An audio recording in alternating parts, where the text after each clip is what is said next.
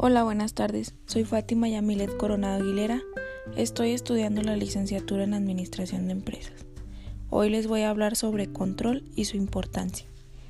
Control puede ser el dominio sobre algo o alguien. En administración, control es un mecanismo del proceso administrativo creado para verificar que los protocolos y objetivos de una empresa, departamento o producto cumplen con las normas y las reglas fijadas.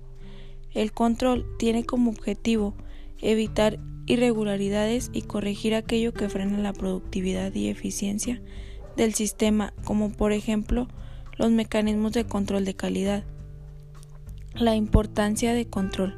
El control es un elemento del proceso administrativo que incluye las actividades que se emprenden para garantizar que las operaciones reales coincidan con las operaciones planificadas puede ser considerado como uno de los más importantes para una óptima labor gerencial.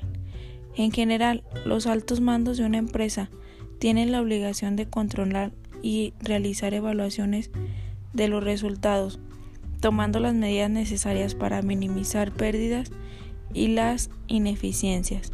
El control administrativo tiene como propósito alcanzar una meta, ya sea como planes estratégicos bien establecidos o procesos que llevan una organización para lograr los objetivos.